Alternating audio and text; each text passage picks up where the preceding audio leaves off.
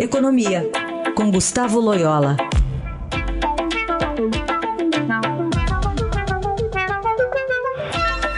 Bom dia, Loyola, como vai? Bom dia. Começar falando da Argentina, a gente estava ouvindo agora o Rodrigo Cavalheiro, né, enviado do Estadão, contando um pouquinho sobre a eleição e sobre uma reunião agora entre Alberto Fernandes, né, é, foi eleito presidente da Argentina, com Maurício Macri, sobre a implementação de alguns pacotes econômicos que já estavam nos planos do, do Alberto Fernandes. Um deles é de congelar os preços por 180 dias e garantir um aumento salarial de emergência, já que a inflação acumulada é, no último ano está perto dos 60%. É, fora isso, a gente tem o presidente Bolsonaro dizendo que não vai cumprimentar Alberto Fernandes pela vitória, mas também não vai colocar ali é, um, um, não vai deixar de negociar, enfim, não vai criar um mal-estar ali com, com o novo presidente. Enfim, como é que o Brasil se coloca diante dessa é, já primeira intenção de um pacote econômico que vai congelar preços, algo que a gente já viu que não deu muito certo em algumas outras ocasiões? Pois é, então, é, provavelmente não vai dar certo também agora na Argentina, né? principalmente é, uma, uma medida que não tem outros segmentos. Né? O problema da Argentina é mais grave, a Argentina tem um problema sério de desequilíbrio externo, né? e problemas fiscais também muito graves que não foram atacados muito de frente aí pelo, pelo Macri, né? e a inflação. Então, assim, é, e, e, há aí também uma, é, uma desconfiança muito grande do, do empresariado, ou pelo menos parte dele, em relação à, à, política do Alberto Fernandes, que pode ser a política econômica do Alberto Fernandes. Então, as expectativas também não são positivas, né? Então, é, é, dificilmente esse, esse, tipo de política vai dar resultado. É, a gente já viu que congelamento realmente é, não, não perdura por muito tempo. Né? As pressões é, para aumento de preço são bastante fortes e não dá para segurar. É, o Brasil tem vários planos econômicos nas costas que mostram isso, e a própria Argentina já tentou essa receita de bolo uh, anteriormente. Né?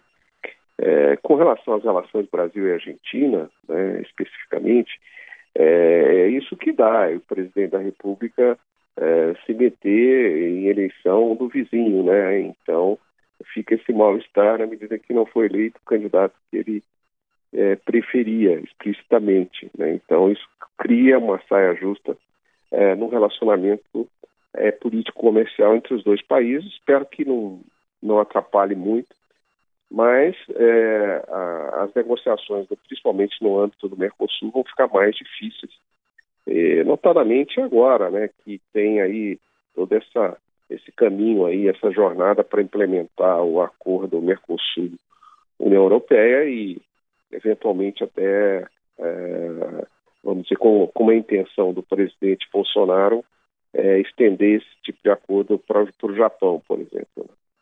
Bom, Loela, você falou aí do congelamento de preços, né, mas tem uma medida que já foi anunciada ontem à noite pelo Banco Central argentino, horas depois da eleição, a limitação para a compra de dólares é, a 200 dólares, né? E isso já está em vigor hoje. Tem algum impacto aí com a sua análise? É, eu, isso já era esperado, porque já houve uma, uma fuga de capitais grande é, quando houve as primárias, né? Demonstrada aí a possibilidade de vitória do, do Alberto Fernandes. O próprio Marca adotou uma série de medidas restritivas no câmbio e, e, os argentinos eles têm uma preferência muito grande por poupar em moeda estrangeira, né? diferentemente do brasileiro aí, por exemplo, que não tem essa, essa predileção. Então, é uma medida defensiva, é, mas evidentemente traz seus, suas distorções. Não afeta o Brasil diretamente, mas afeta mais a, Argentina, né? É, então, os, aos argentinos, vamos dizer assim. Então, há uma restrição é, forte e provavelmente isso reforça o câmbio negro, né? O black market, porque, enfim, não dá para o governo é, fiscalizar tudo, então, evidentemente, as pessoas vão procurar dólar é, em canais mais informais, né? Bom, e falando um pouquinho sobre aqui os nossos problemas, o governo, com a ajuda do Congresso, agora quer forçar os estados e os municípios a aderirem à nova Previdência, que foi aprovada na semana passada e que mudou a aposentadoria dos servidores públicos federais. O Estadão traz hoje o destaque de que está sendo costurada pela equipe econômica e pelo deputado Silvio Costa Filho presidente da Frente Parlamentar do Pacto Federativo, a chamada Lei de Responsabilidade Previdenciária, que prevê estímulos para governadores e prefeitos que aderirem às novas regras do funcionalismo público. É, pode ser uma ideia para dar é, esse empurrãozinho, já que essa PEC paralela não estava com tanta força assim desde a semana passada?